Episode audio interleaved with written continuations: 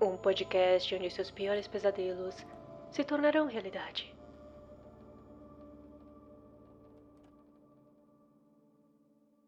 No final dos anos 90, no México, por volta das nove da manhã, as crianças costumavam assistir diariamente seus desenhos animados favoritos em suas televisões de tubo sintonizadas em um famoso programa infantil, no canal 5 da Televisa.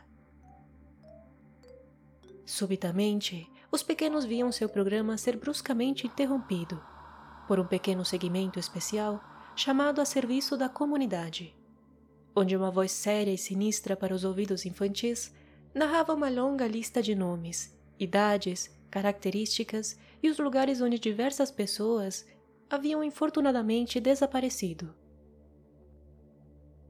As crianças da época jamais poderiam esquecer o inexplicável medo que lhes causava esta sessão, onde os risos se silenciavam e seus olhos atentos viam uma série de fotos em preto e branco de rostos desconhecidos. Os mais pequenos não conseguiam compreender ao certo a gravidade do tema deste segmento. O simples fato dos desenhos animados e os coloridos comerciais de brinquedos serem bruscamente interrompidos por esta lúgubre sessão era digno de causar calafrios, e alguns, inclusive, ainda se lembram de terem pesadelos com os rostos que viam na televisão. Enquanto os mais velhos, cientes dos perigos do mundo, perdiam o sono imaginando a infeliz possibilidade de que algum ente querido fosse mencionado durante este segmento. Esta sessão a serviço da comunidade aproveitava o fato de que a audiência se concentrava principalmente naquela hora do dia. E assim, pediam encarecidamente à população que, se tivessem informações sobre alguma das pessoas mencionadas, procedesse a ligar para os números disponibilizados pelo próprio Canal 5. Durante um desses programas, por volta dos anos 2000, a fria voz do narrador citaria por primeira vez os detalhes de uma pessoa desaparecida, que mais tarde seria nomeada novamente em várias outras oportunidades, desencadeando assim uma série de lendas e teorias que tirariam o sono dos mexicanos da época e que até hoje estão em busca de respostas. Entre vários outros nomes de pessoas desaparecidas, era citado o de Selene Delgado Lopes, de 18 anos, desaparecida no dia 22 de abril, aparentemente daquele mesmo ano, na demarcação Álvaro Obregón, no México. Infelizmente, Selena nunca foi encontrada. Nunca se teve pista alguma de seu paradeiro. E não se daria mais detalhes sobre ela, além de uma única foto em preto e branco. O fato de nunca terem localizado seu paradeiro criou dúvidas sobre seu desaparecimento e até mesmo levantaram a hipótese dela nunca ter existido. Contudo, as demais pessoas mencionadas na lista daquele primeiro programa realmente existiram, algumas sendo encontradas mais tarde sem vida. Podemos assumir que não haveria motivos justificáveis para que um grande canal de televisão inventasse uma identidade inexistente e modificasse uma foto, como alguns pressupõem.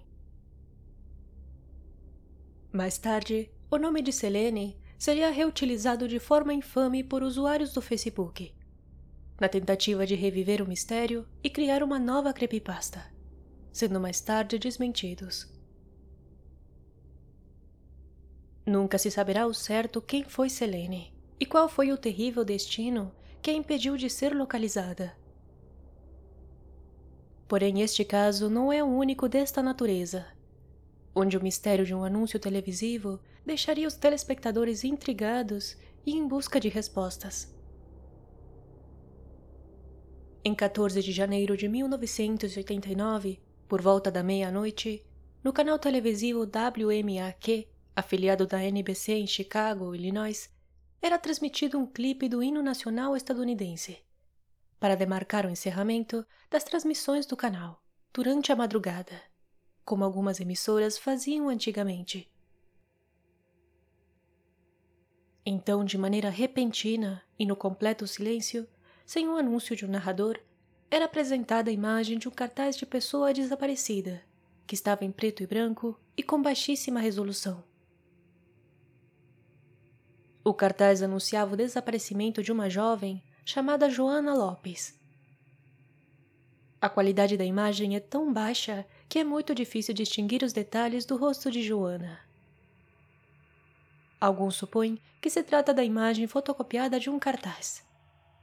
E que o estranho brilho de seus olhos poderia se tratar do reflexo de um óculos, de um modelo muito característico dos anos 80. Ao lado esquerdo da foto havia um desenho de uma fita com o texto Missing.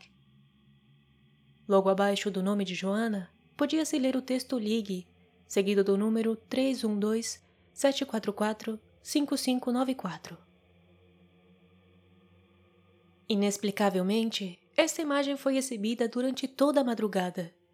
E não houve mudanças na imagem ou quaisquer outros detalhes sobre seu desaparecimento, como informações importantes explicando sua idade, altura ou as roupas que usava no último local onde foi vista.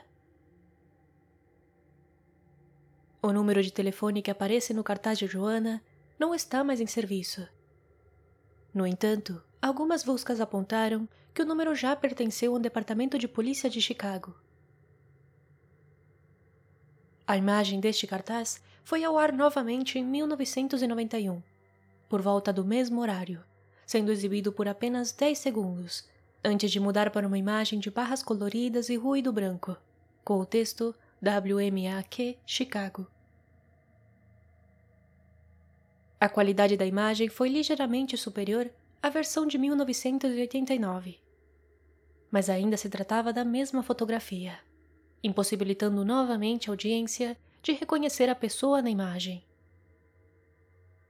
O nome Joana Lopes não pode ser encontrado nos arquivos de pessoas desaparecidas do site Neimos, que se encarrega de fornecer tecnologia, serviços forenses e suporte investigativo para resolver casos de pessoas desaparecidas e restos mortais não identificados ela também não se encontra nos registros do Centro Nacional para Crianças Desaparecidas e Exploradas, nem nos registros do Projeto Charlie, que recopila milhares de casos arquivados e negligenciados de pessoas desaparecidas, principalmente dos Estados Unidos. Nunca se soube mais detalhes do caso Joana Lopes e seu paradeiro. Acredita-se que existe a possibilidade dela ter sido listada em algum lugar como uma Jane Doe. Pseudônimo coletivo, utilizado como o nome verdadeiro de uma pessoa, é desconhecido, ou está sendo intencionalmente oculto. No contexto da aplicação da lei nos Estados Unidos, esses nomes são frequentemente usados para se referir a um cadáver, cuja identidade é desconhecida ou não confirmada. Este misterioso caso renasceu graças à internet, onde diversos fóruns e comunidades se dedicam até hoje a investigar o caso. Mas ainda assim, apesar de todos os esforços por elucidar os detalhes sobre esta pessoa, nada novo foi realmente comprovado. E o caso, infelizmente, jamais foi resolvido. Alguns boatos asseguravam que Joana e sua família teriam viajado de avião para o Reino Unido mas seu voo teria aterrissado em outro lugar, onde a família inteira teria sido sequestrada e mais tarde sendo listados como desaparecidos em Chicago. Entretanto, não consegui encontrar mais detalhes sobre estas afirmações, nem mesmo confirmar as fontes originais. Alguns consideram que se trata apenas de uma brincadeira de mau gosto, de algum anônimo na internet, com a intenção de adicionar mais detalhes ao caso